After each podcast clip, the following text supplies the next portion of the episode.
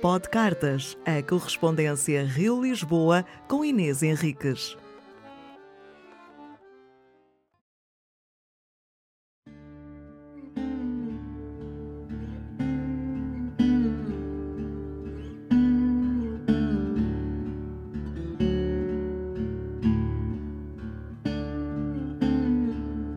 Lisboa, 9 de dezembro.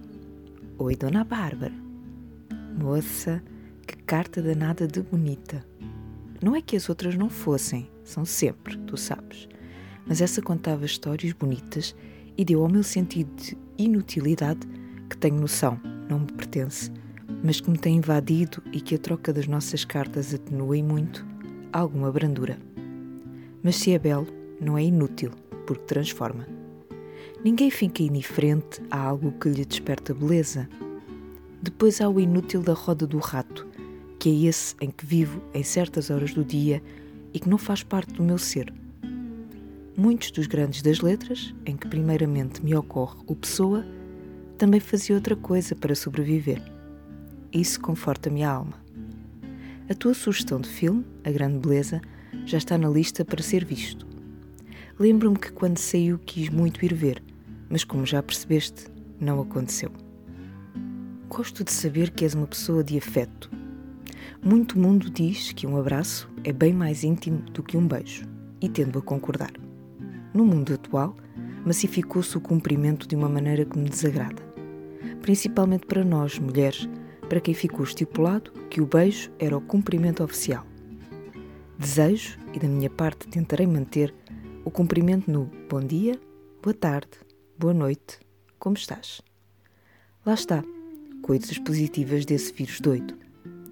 Mesmo correndo o fundo do baú da memória de 38 anos, não me lembro de viver correndo para um colo, salvo raríssimas vezes de dor mais profunda e desorientação. Ela pode estar a atraiçoar-me, mas não me lembro. Gosto de estar com pessoas, com as minhas, mas o contacto carnal não me falta. No fundo, Sou uma insensível, sem coração. não nego que não apertar as minhas pequenas é mais duro, mas uma delas também é muito parecida comigo. Beijos e abraços não é com ela. Agora, com o gato dono do meu coração, a história é contada de outra forma. Desde março, e com exceção dos meses de verão, que anda a levar com um pelo de gato nariz adentro 24-7. Os meus interiores não têm Covid, graças aos deuses, elfos e doentes. Estão recheados de pelugem cinzenta e branca que irrompe desgovernada todo o santo dia quando ele abanca as fofuras em cima do meu peito, arranha o meu pescoço de tanto que se quer colar. Encho de beijos, abraços. Ele, coitado, ali fica, nem se mexe.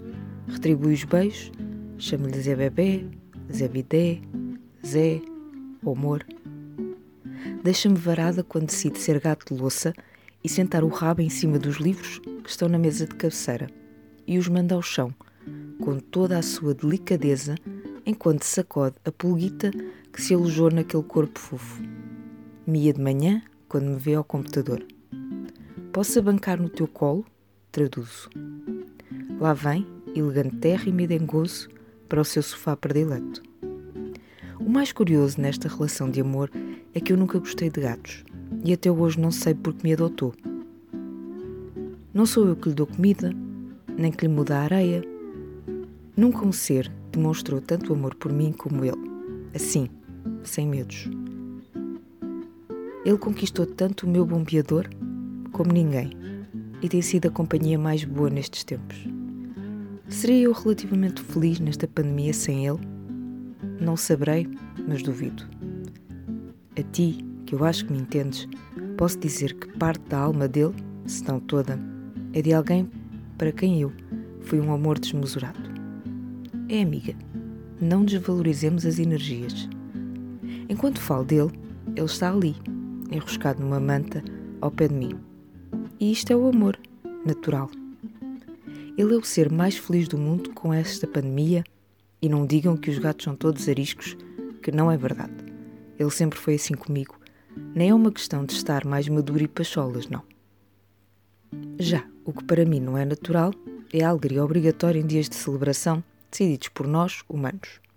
Desde pequena que se testa o final do ano. Perguntas-me porquê e eu digo-te. Será das poucas coisas em que vejo o copo meio vazio. Oba, mais um ano!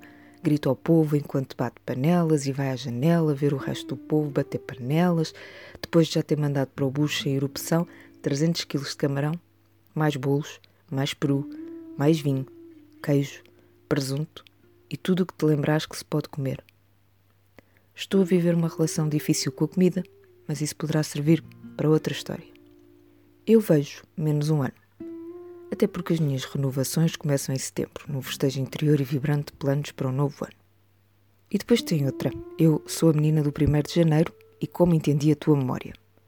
Há muitos anos já que nesse dia, qualquer que seja o ano, saio de casa e caminho cedo. Tendo que seja uma manhã junto à água, mar ou rio, consoante o sítio em que estou. Tenho uma boa memória, também, do cheiro a salada de frutas, ananás e laranja. Ai, que delícia! Por isso faz mais sentido para mim dormir cedo e acordar cedo do que os festejos para os quais nunca me sinto preparada. Talvez lá pela década dos 20 isso tenha sido menos penoso, porque era uma desculpa para estar com amigos. Essa é a década que nos viramos para os amigos, eu acho. Mas sempre me custou a falsa euforia. Bom, esse ano mais uma vez, faço o tchim-tchim com os 12 passas, que eu cá cumpro tudo o que é ritual, não vá o diabo de selas, dou um passo em frente com o direito, tenho dinheiro no bolso, ou multibanco, caso a conta tenham euros, e uso calcinha azul no primeiro dia do ano. E fico-me por aí. Mas adoro o primeiro dia, como tu. A manhã de 2020 foi passada a ver When Harry Met Sally, e foi por demais gostoso. Já viste? Óbvio que já deves ter visto. Eu é que sou muito atrasada nos filmes. Aqui também é inverno. Obriga a um recolher maior. Aí é verão, cidade como praia. Talvez um dia, quem sabe, eu vá pular onda contigo e deixar flores para a deusa das águas. Porque eu sou festeira e galhofeira. Adoro rir e chorar como consequência dessas risadas. Só que sem que me obriguem desde que não tenha o dever de. Nossa, hoje estava empolgada. Falar do Zé deixa-me assim, escritor em catadupa.